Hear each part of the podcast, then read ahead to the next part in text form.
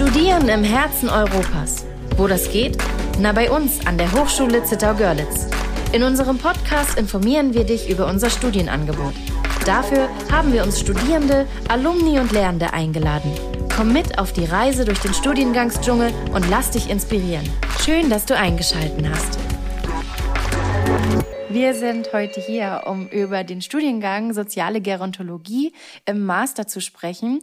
Und meine Gäste sind heute Saskia Joos, sie hat das selbst studiert, und Cordula Enter. Vielleicht stellen Sie sich kurz vor. Ja, hallo. Also ich freue mich auch, dass wir heute darüber sprechen können. Ich bin Cordula Enter. Ich habe ähm, Psychologie und Kulturanthropologie studiert. Das hört sich jetzt noch gar nicht nach sozialer Gerontologie an.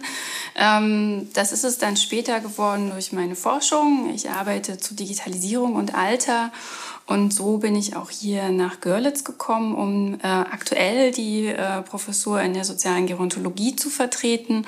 Und zukünftig arbeite ich in einem Projekt, das hat den etwas sperrigen Titel ähm, Hybride Interaktionssysteme in der Gesundheit. Und da liegt der Fokus auf älteren Menschen. Also Sie sehen, da geht es ganz viel um die Frage, wie können wir eben ältere Menschen in der Häuslichkeit unterstützen durch digitale Technologien. Ja, interessantes und vor allem wichtiges Thema. Thema, ne? wo die Digitalisierung sich ja immer mehr ähm, durch unser Leben zieht. Ja, und wahrscheinlich auch noch viel mehr durchziehen wird mhm. und gerade auch für ältere Menschen eben auch hilfreich sein kann. Ja. Aber mit Fallstricken einhergeht. Ja, vielleicht kommen wir dazu auch später nochmal. Vielleicht stellen Sie sich noch kurz vor. Ja. Mein Name ist also Saskia Joos. Ich bin die Mitarbeiterin im Studiengang Soziale Gerontologie. Ich habe vor sehr langer Zeit soziale Arbeit studiert, damals aber natürlich noch gar nicht mit dem Fokus auf Altenhilfe oder irgendwas in der Art. Als junge Sozialarbeiterin habe ich mich natürlich den jungen Menschen gewidmet. Das hat sich dann im Zuge meines Älterwerdens geändert. Ich habe dazwischen auch an den Universitäten Bielefeld und Bamberg äh, Kulturpädagogik, Kunstpädagogik, Musikpädagogik, bla bla ähm, studiert, äh, einfach nur um auszuprobieren und um die soziale Arbeit, mein Kernbereich sozusagen mit anderem Input zu füllen. Das gipfelte schließlich darin, dass ich äh, 2017, äh, ich war in der Zeit, in, der, äh, in dieser Zeit in einem kleinen Verein tätig und habe dort eine Beratungsstelle für Demenz aufgebaut und eine äh, allgemeine äh, Beratungsstelle für Senioren, mich zu fragen, wie geht es weiter? Ja, was gibt es noch für Inhalte? Äh, als Sozialarbeiterin ist man in der Regel immer, ich sag mal, die Feuerwehr im sozialen Bereich. Und das ist natürlich auf Dauer auch etwas frustrierend. Und äh, ich habe mir die Frage gestellt, wie kann ich äh, an den Kern der Probleme kommen, ja? Mhm. Und so kam ich auf den auf den Studiengang Soziale Gerontologie, habe hier in in Görlitz also selber den Master gemacht und bin wie Maria zum Kinde zu diesem Job gekommen, äh, ja, über den ich mich sehr freue. Mein Kern mein Kernanliegen ist äh, die Lebensqualität älterer Menschen in, in ihrem häuslichen Umfeld, in ihrem Quartier. Das ist das, was mich interessiert. Ja, das ist eine richtig wichtige Aufgabe. Ähm, vor allem auch, ähm, wir haben es jetzt schon mehrfach gesagt, den Namen des Studiengangs Soziale Gerontologie. Ähm, ich habe mich im Vorfeld mal informiert. Den Studiengang kann man, wenn das, wenn ich das alles richtig äh, rausgefunden habe, nur an vier Orten im Bachelor studieren. Vielleicht können wir vorher noch mal kurz klären, was denn soziale Gerontologie überhaupt ist und damit zusammenhängt dann natürlich auch, was denn die Studierenden inhaltlich in diesem Master erwartet. Ja, ich fange mal an, das Tableau aufzumachen. Also die Gerontologie ist ja ein sehr multi-interdisziplinäres Forschungsfeld, das sich, man kann sagen, im weitesten Sinne einfach mit älteren Menschen befasst, aber aus ganz unterschiedlichen Disziplinen, der Soziologie, der Psychologie, aber auch der Biologie und der Medizin. Und ähm, in der Gerontologie gibt es dann nochmal unterschiedliche Ausprägungen und mit der sozialen Gerontologie, und das sagt der Name dann schon, befassen wir uns mit den sozialen Aspekten des Älterwerdens und des Älterseins. Ähm, das ist auch wichtig. Es gibt immer so eine Unterscheidung zwischen dem der Lebensphase Alter und dem Prozess des Älterwerdens. Und ähm, gegenwärtig durch die demografischen Veränderungen werden Menschen immer älter und sie mhm. werden immer unterschiedlicher auch in ihrem Altwerden und in ihrem Altsein. Und die soziale Gerontologie gibt darauf Antworten, wie mit dieser Heterogenität des Alterns umgegangen werden kann in den unterschiedlichen Anwendungsfeldern, wo man letzten Endes mit älteren Menschen zu tun hat. Ähm, das kann reichen, äh, Frau Joos hat es ja schon angesprochen, im Bereich der sozialen Arbeit, ähm, aber auch in der äh, kommunalen Verwaltung. Ähm, da spielt Demografie immer stärker eine Rolle, aber auch in der ganz konkreten Auseinandersetzung in Gesundheits- und Pflegebereichen. Und natürlich, wir sind ja hier auch ein wissenschaftlicher Standort im Bereich äh, von Forschung. Also sozusagen auch das Wissen über das Leben älterer Menschen ähm, herauszufinden, um entsprechend Handlungsoptionen zu geben.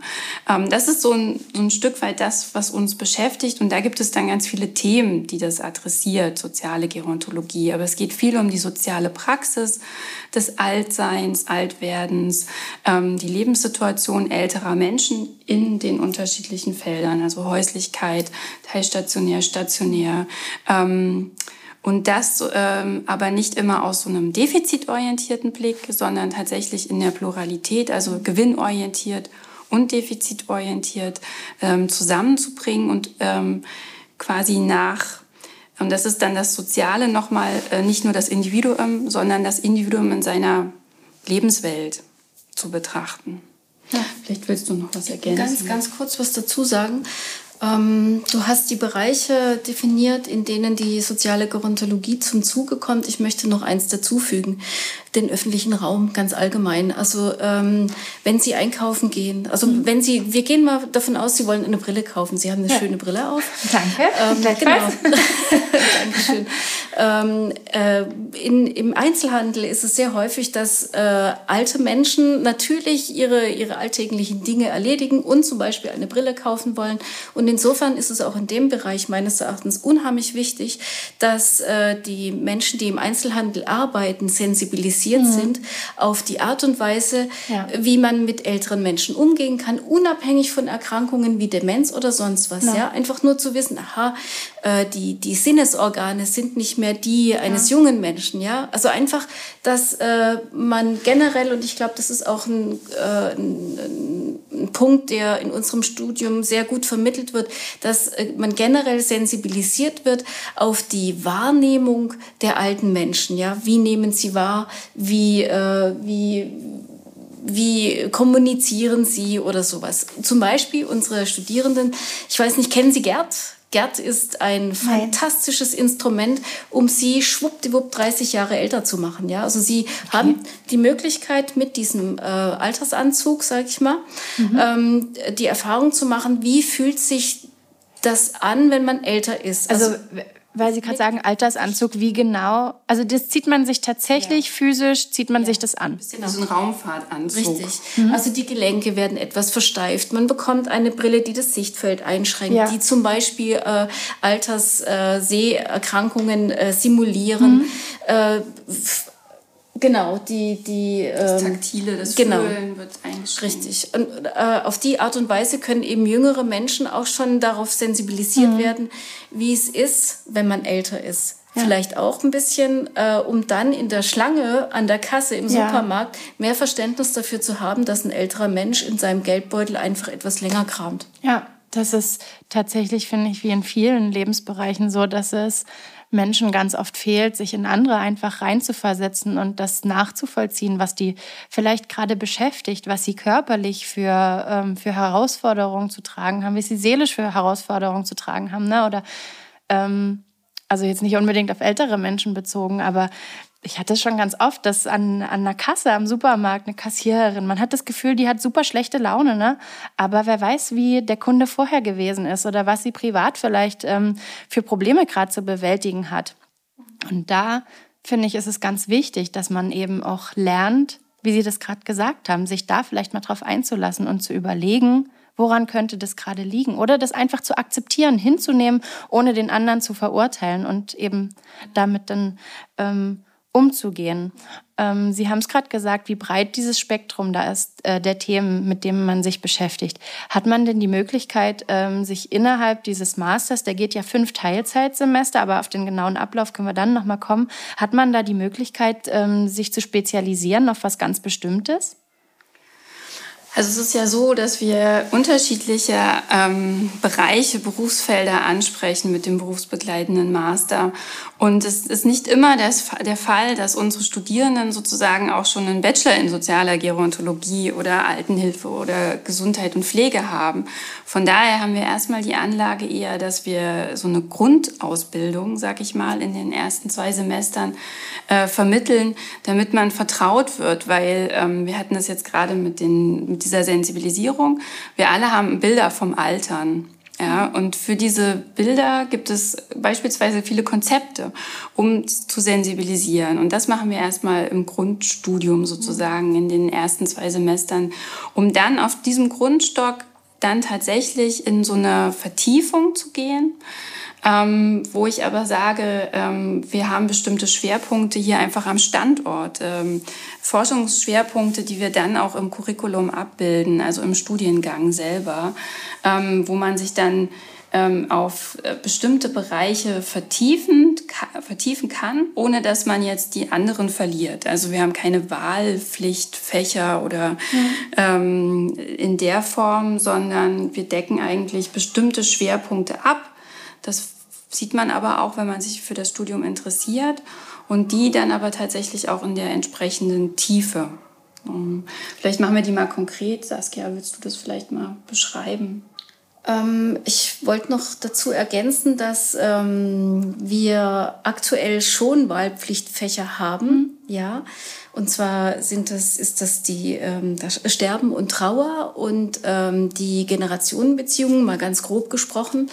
Äh, es hat sich aber in der Praxis gezeigt, dass ähm, einerseits begründet auf der Kleinheit unserer Studien, äh, unserer Matrikel, nämlich zehn Personen, ähm, äh, und andererseits vom, Interessen, vom Interesse her der Studierenden, äh, die beides machen wollen. Ja, also es ist nicht so, dass äh, unsere Studierenden sagen, nee, wir wollen also jetzt nur tatsächlich Tod und Sterben oder so, sondern die interessieren sich für beide äh, mhm. Module oder Teilmodule, sage ich. Und in, in, deshalb sind wir davon abgekommen zu sagen, okay, entweder macht ihr das oder das, sondern wir bieten beides an. Ja. Und es wird auch beides sehr gut angenommen tatsächlich. Also das, das, kann ich mir vorstellen, wenn man dann die Möglichkeit hat, sich das zeitlich einzurichten, ist ja mhm. optimal, dass das dann noch seitens der Hochschule so ähm, organisiert wird für diejenigen, die das gerne möchten.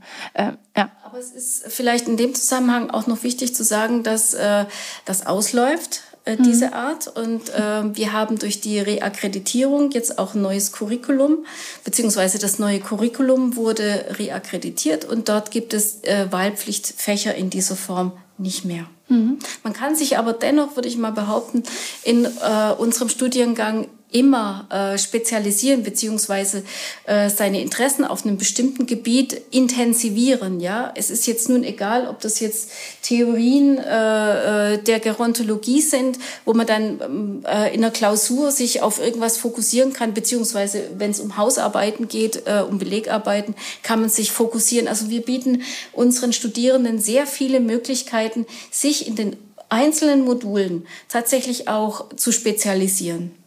Weil das funktioniert eben auch gut, weil wir sind ein kleiner Studiengang und wir haben eine intensive Betreuung und wir erleben und erkennen relativ schnell, wofür sich die Studierenden interessieren. Ja. Und das ist so ein Vorteil. Also wir sehen irgendwie, okay, der hat mehr Interesse an Intergenerationalität oder bei dem geht es mehr um tatsächlich irgendwie Palliativ, Tod, Sterben äh, oder andersrum Sterben und Tod. Mhm. Ähm, und das sind eigentlich Ansatzpunkte, wo wir dann in der Beratung mit den Studierenden dann eben beispielsweise beispielsweise mal Literatur empfehlen.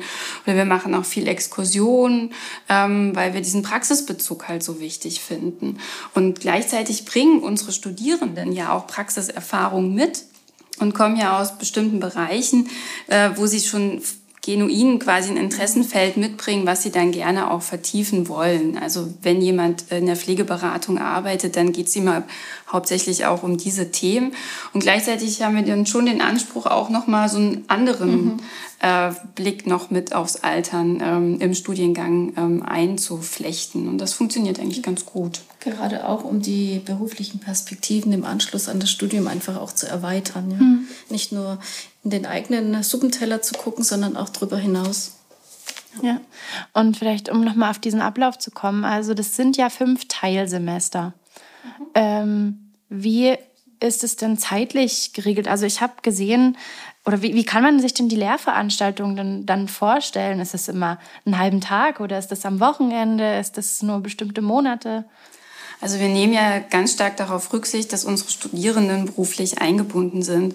Und tatsächlich haben wir da eine ganz breite Palette von Studierenden, die ihre Arbeitszeit dann reduzieren für das Studium oder auch reduzieren dürfen. Das ist nicht bei allen der Fall. Also es gibt auch Personen, die tatsächlich 40 Stunden arbeiten und add-on auch studieren, weil es sie so ähm, begeistert und sie das unbedingt machen möchten. Und darauf reagieren wir.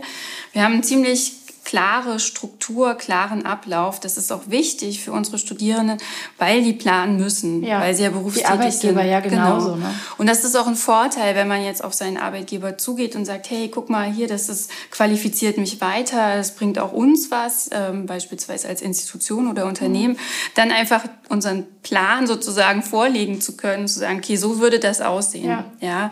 Und es ist ähm, tatsächlich so, dass wir in den ersten Semestern immer Kontaktwochen haben, am Anfang und am Ende des Semesters, jeweils eine. Also das ist dann eine ganze Woche, fünf Tage, von Montag bis Freitag, ähm, zu Beginn und zum Ende. Und dazwischen gibt es nochmal zwei Kontaktwochenenden ähm, wo die Studierenden, wenn jetzt keine Pandemie ist, tatsächlich hier sind. Mhm. Ja, und mit uns zusammen.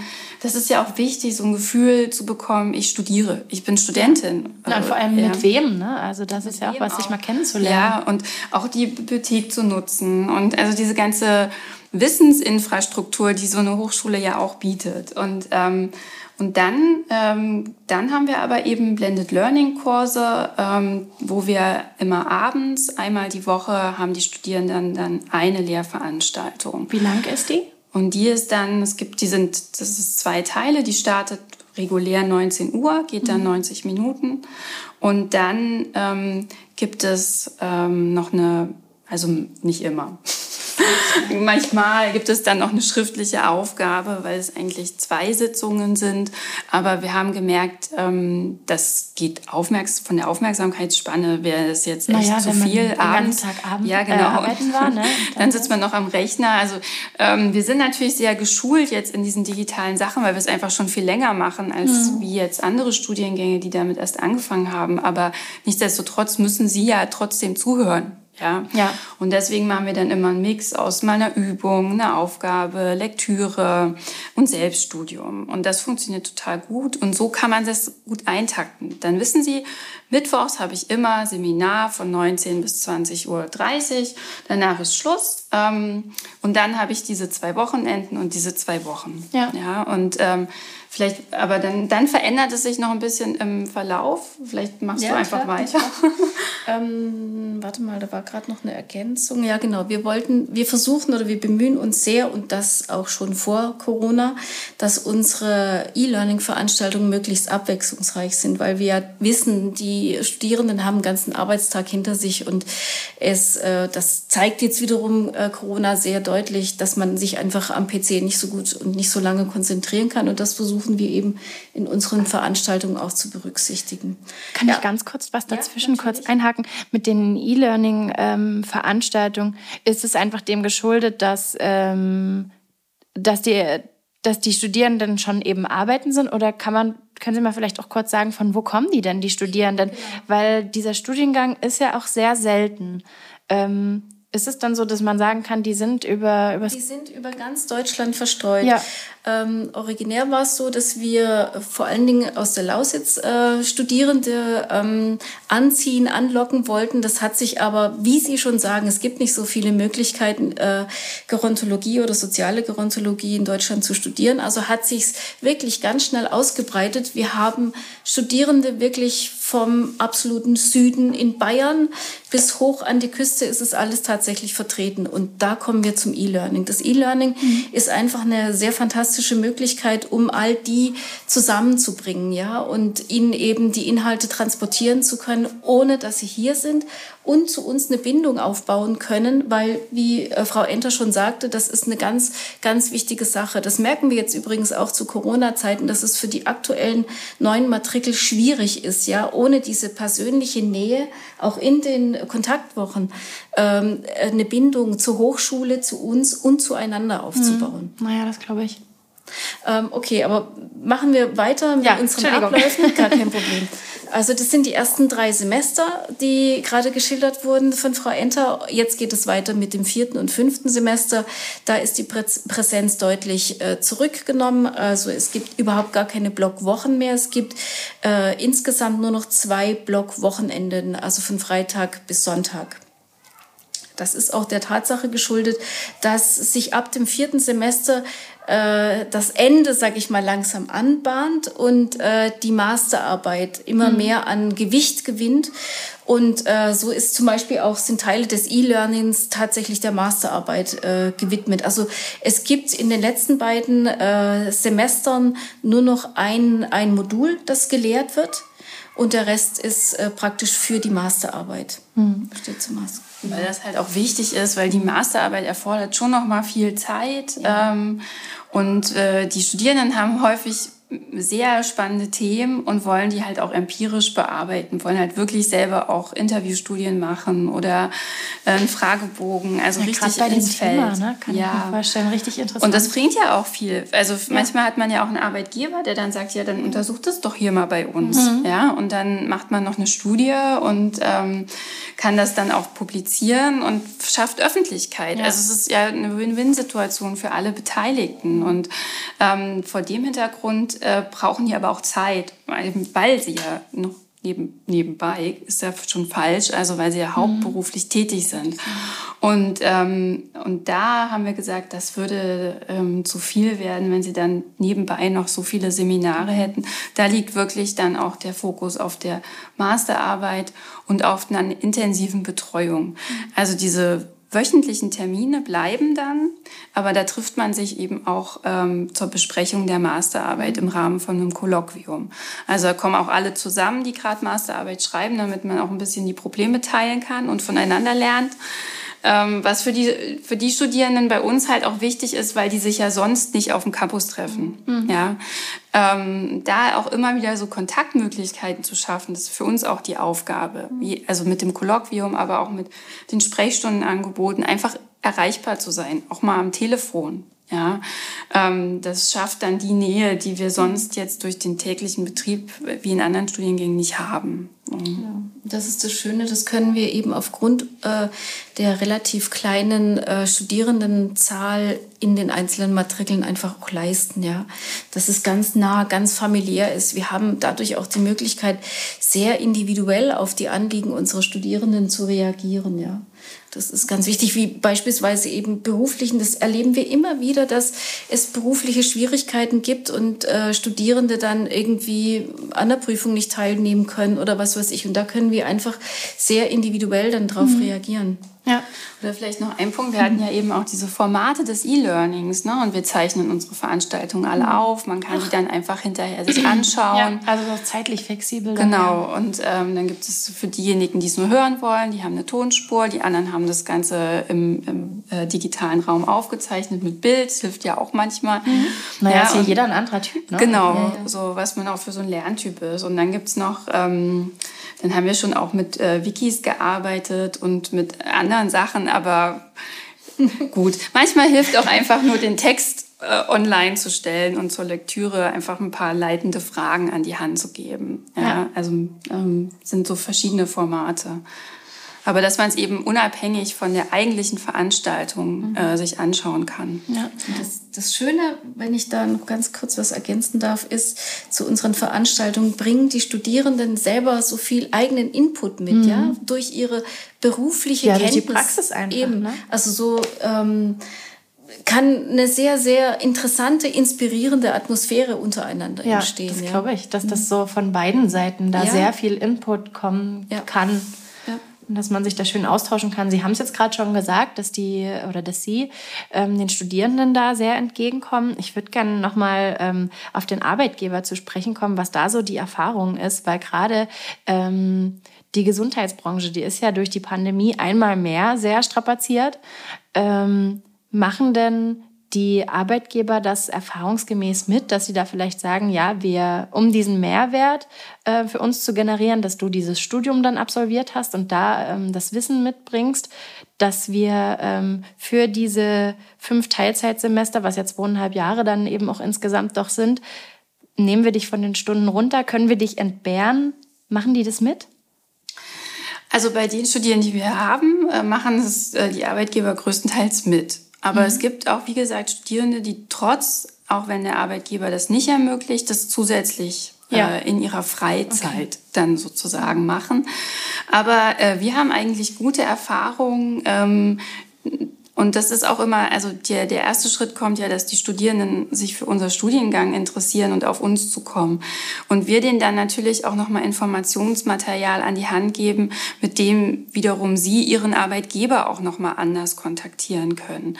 Ja, also ähm, sozusagen auch äh, werben wir nicht nur die Studierenden für unseren Studiengang, sondern auch die Arbeitgeber. Mhm. Dass sie, also das sind sozusagen zwei Perspektiven, dass wir versuchen, auch Arbeitgeber dafür zu interessieren. Vielleicht ihre Arbeitnehmerin ähm, darauf anzusprechen, ob das nicht für ein Studium für sie wäre. Also dann ist es schon mal eine ganz andere Bereitschaft. Mhm. Ja, wenn ich also nicht fragen muss, sondern da kommt jemand und sagt, hey, das wäre doch eine tolle Qualifizierungsmaßnahme für dich. Und tatsächlich gehen wir dann auch mal ins Gespräch äh, und, und bieten da auch Informationen an, wenn der Arbeitgeber Fragen hat oder unsicher ist.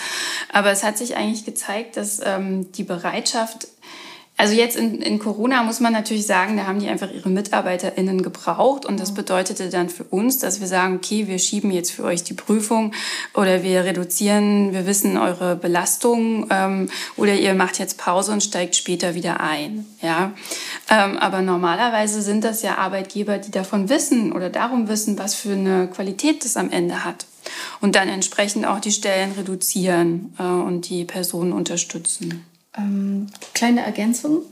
Ähm, also ich führe in der Regel dann, also ich führe sehr häufig diese Gespräche mit den Interessierten und die dann auch fragen, wie kann ich denn meinem Arbeitgeber das schmackhaft machen? Und ein, ein wirkliches schlagendes Instru äh, Argument ist die alternde ähm, äh, Mitarbeiterschaft, ja. Mhm. Und von daher auch die, die Perspektive auf den Blick, wie kann ich denn den Arbeitsplatz, was weiß ich, beispielsweise dem Alter entsprechend ja. äh, mit verändern. Ja? Also auch intern, ne? Ja, Dass ja, man natürlich. intern bewegen Na klar, kann. also das ist ein, ein Punkt, der Arbeitgebern auf jeden Fall sehr entgegenkommt. Ja. Sie haben erst gerade schon ähm, oder ich würde gerne auf den praktischen Anteil in dem Studium noch, äh, noch mal zu sprechen kommen, was ich mir vorstellen kann, was ja einerseits auch sehr schwer ist, wenn man nur diese, ich sag mal, verhältnismäßig geringe Zeit zur Verfügung hat, wo man die Studierenden quasi da hat oder da haben könnte. Und Sie haben aber erst gerade schon gesagt, Sie machen Exkursionen. Ähm, wo gehen die denn hin? Wie sehen die aus? Was macht man da? Ja, wir machen Exkursionen. Ähm, zum Beispiel äh, besuchen wir die Geriatrie hier am, am örtlichen Klinikum. Mhm. Ähm, wir werden, wir können uns die Geriatrie angucken, die Therapieräume angucken, aber das, das Wichtige ist, dass wir mit dem Chefarzt der Geriatrie ins Gespräch kommen können und er uns den Ablauf schildert und so weiter. Wir machen außerdem Exkursionen in unser AAL-Labor, also äh, dem uns angegliederten oder so kann man sagen, Institut für Gesundheit, Altern, Arbeit und Technik.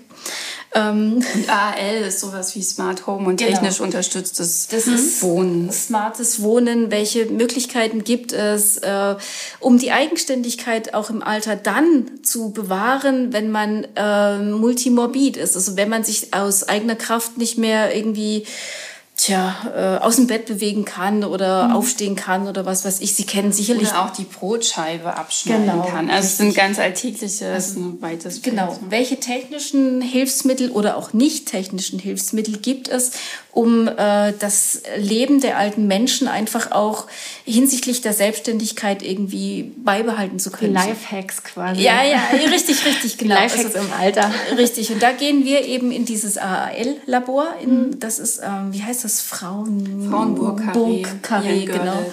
Da gehen wir hin. Äh, wir gehen aber auch nach Arnsdorf in die äh, Gerontopsychiatrie. Mhm.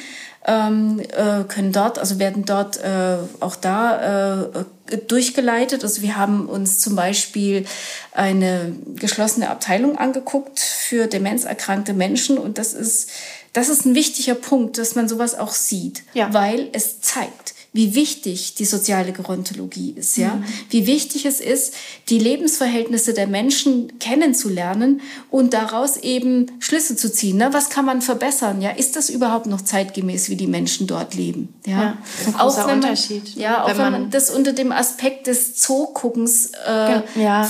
eher ablehnen sollte, aber es ist einfach so nachhaltig ja. vom Eindruck her, dass in den Studierenden ein Bedürfnis geweckt wird, tatsächlich was zu ändern. Na, da was zu bewegen, das stimmt schon. Das genau. ist ein Riesenunterschied, ob man das in Lehrbüchern oder wo auch immer sieht oder erzählt bekommt, wie es ist. Und wenn man es dann halt mal selber vor Augen geführt ja. bekommt, oder das, wie Sie sagten, das ist dieser Zoo-Guck-Aspekt, das ja. ist, äh, aber am Ende ähm, ist das ja die Möglichkeit, wie man darauf aufmerksam macht, wie man Leute dafür sensibilisiert ja. und ähm, dann Vielleicht als Ergänzung, so richtig ja. zugucken ist es ja auch nicht. Wir machen das ja aus einer wissenschaftlichen ja. Ja, Perspektive und also nur um das so ein bisschen zu relativieren. Wir holen das ja ein, wir reflektieren das ja, mit den Studierenden. Ja, und ist es ist natürlich, äh, das aber alles auch zu erleben. Was macht es mit dir? Ne? Dir ist das unangenehm. Warum ist dir das unangenehm? Das erfährt, das sind ja die Schlüssel, wo wir merken, ah, was haben wir eigentlich für Vorstellungen? Ja, von mhm. Altern, von Pflege, von Versorgung. Und, ähm, und gleichzeitig eben aber auch diese, also das sind jetzt alles sehr geriatrische Bereiche, wo natürlich so eine Sensibilisierung schon besteht. Aber wie viele Hausärzte kennen sich mit dem Altern aus? Ja, mhm. wie viele Apotheker sind darauf sensibilisiert. Es geht ja? wahrscheinlich genau. überall oft einfach unter, ne? weil es abgehandelt wird, einfach aus Zeitgründen. Ja. Es gibt und noch einen Bereich, den ich nicht genannt habe, wo wir Exkursionen hinmachen. Das fiel jetzt leider äh, durch Corona aus, aber wir besuchen auch Organisationen, die sich ehrenamtlich engagieren. Ja, mhm. also in der zum Beispiel eben zivilgesellschaftliches Engagement im Bereich der Altenhilfe gemacht wird, sowas wie Seniorenbegleitung oder sowas. Ja, dass sich die Studierenden auch mal einen äh, Eindruck davon verschaffen können, wie ist eigentlich die zivilgesellschaftliche, das zivilgesellschaftliche Engagement im Bereich, in diesem Bereich. Ja, und wie wichtig ist das auch? Ja. Und wo sind auch ältere Menschen da? Ja. Ne? Also gerade zivilgesellschaftliches Engagement, das wird ganz stark auch von Älteren selbst betrieben. Mhm. Ja? ja? Und wie können die darin auch nochmal unterstützt werden? Kompetenzaufbau, Bildung, Weiterqualifizierung etc.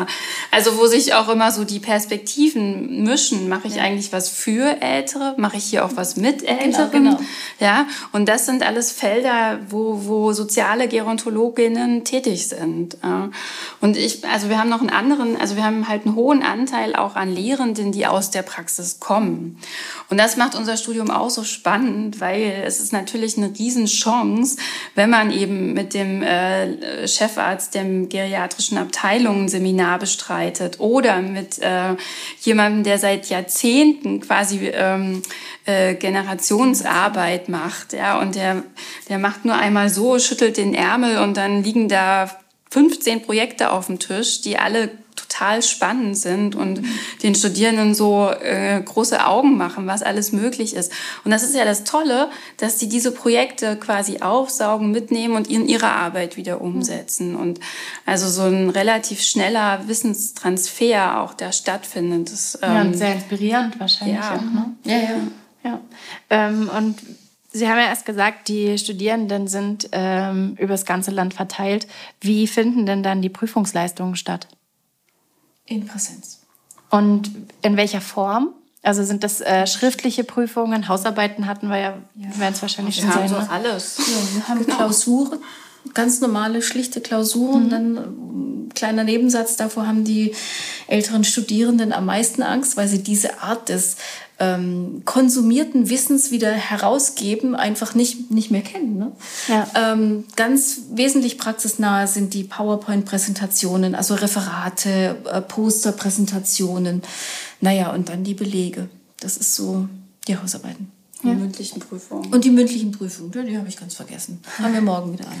Genau, also wir haben so alle möglichen. Und das ist ja auch gut. Ich meine, man hat eine Klausur im ganzen Studium ähm, und danach hat man andere Prüfungsformate. Genau. Also man muss einmal durch, Augen zu und dann hat man es aber auch überstanden. Und das geht auch gar nicht anders. Naja, ja, zumal das kommt ja auch immer auf, de, auf den Inhalt mhm. an, genau. über was man da diese Klausur schreibt. Ne? Und wenn das halt das und davon geht man ja aus, wenn man sich entscheidet, einen Master zu entscheiden, äh, zu studieren und dann noch in so einem speziellen Fach, dass das genau das ist, was man möcht machen möchte, mhm. wofür man sich interessiert. Ne? Also ähm, denke ich, muss man da jetzt auch nee, äh, Angst davor haben. Ähm, und an sich eben unter dem Aspekt, den wir eingangs schon hatten, dass äh, dieser Studiengang sensibilisiert, sich auf andere einzulassen und mal zu hinterfragen, warum wer wie handelt und was er da für Herausforderungen in seinem eigenen Leben hat, ist der Studiengang, äh, Studiengang ja theoretisch jedem zu empfehlen. Ne? Grundsätzlich erstmal.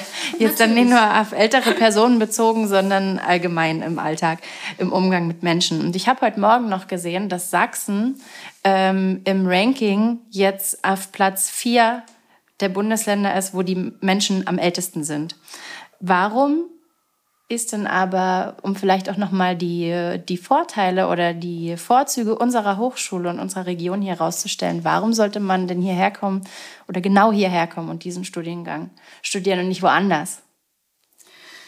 Ja, weil man ihn nirgends so gut studieren kann wie bei uns. Also und das, äh, ja, nein, äh, tatsächlich, wir bieten halt, also das ist ja jetzt, glaube ich, schon so rübergekommen, einfach ein sehr breites Repertoire an Themen, eine grundständige Ausbildung, sowohl theoretisch als auch methodisch, um überhaupt in der Lage zu sein. Also da gehört es auch dazu, dass man eine Statistik lesen kann. Da mhm. gehört es dazu, dass man ein Interview führen kann, dass man sich ein bisschen mit Beratung auskennt. Mhm. Ja, ähm, aber es geht auch um Projektmanagement, Organisationsentwicklung. Also das alles und immer mit dem Blick auch auf Ältere in der jeweiligen Situation. Hat ja meine Kollegin eben schon angesprochen, auch die Arbeitswelt, nicht immer nur Gesundheit und Pflege, aber eben auch Engagement und Teilhabe. Und ähm, so eine äh, umfassende Ausbildung gleichzeitig mit so einer sehr familiären Atmosphäre und intensiven Betreuung, ähm, das ist ein absolutes Alleinstellungsmerkmal äh, der Hochschule Zittau-Görlitz hier für dieses Studium.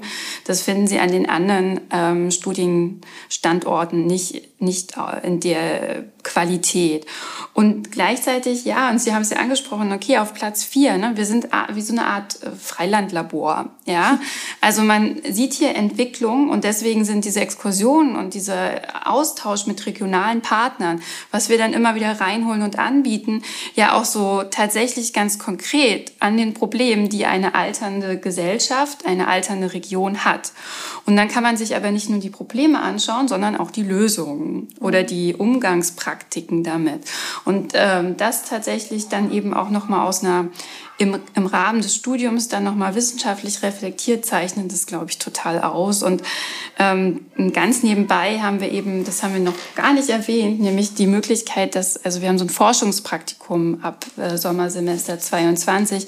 Das durchzieht sich dann das gesamte Studium. Das heißt, Sie werden im ersten Semester schon vertraut mit Forschung.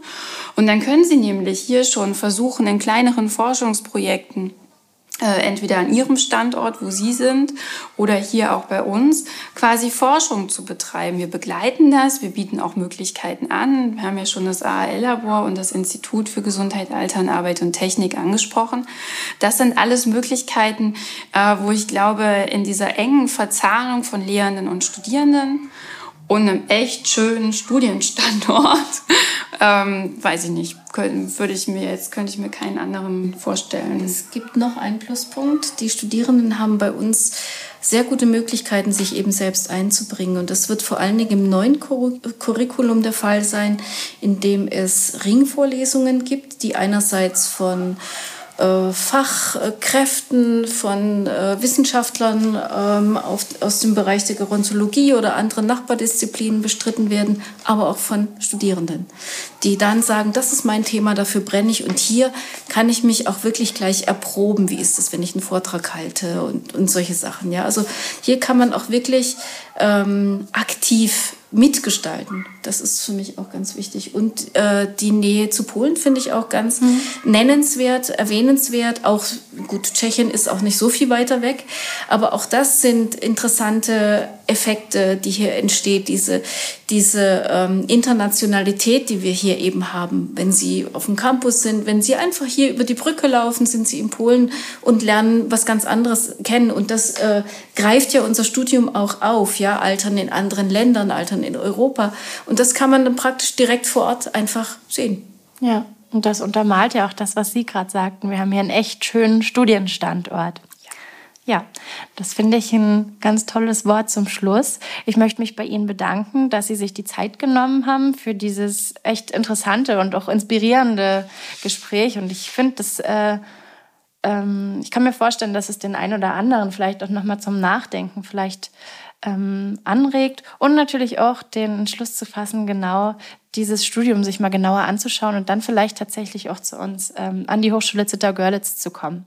Sollten noch Fragen offen ähm, geblieben sein, dann haben wir wie immer die Möglichkeit, unten auf unserer Webseite ähm, im Chat einfach Fragen zu stellen. Ansonsten findet man auf unseren Webseiten die Kontaktadressen von der zentralen Studienberatung oder natürlich auf der Fakultätsseite oder der Seite vom Studiengang auch ihre Kontaktdaten, wo man sich dann sicher äh, mit seinen Fragen hinwenden kann und immer ein offenes Ohr findet. Ganz, ganz vielen lieben Dank Ihnen beiden. Ähm, vielen Dank fürs Einschalten und dann vielleicht bis ganz bald im Dreiländereck.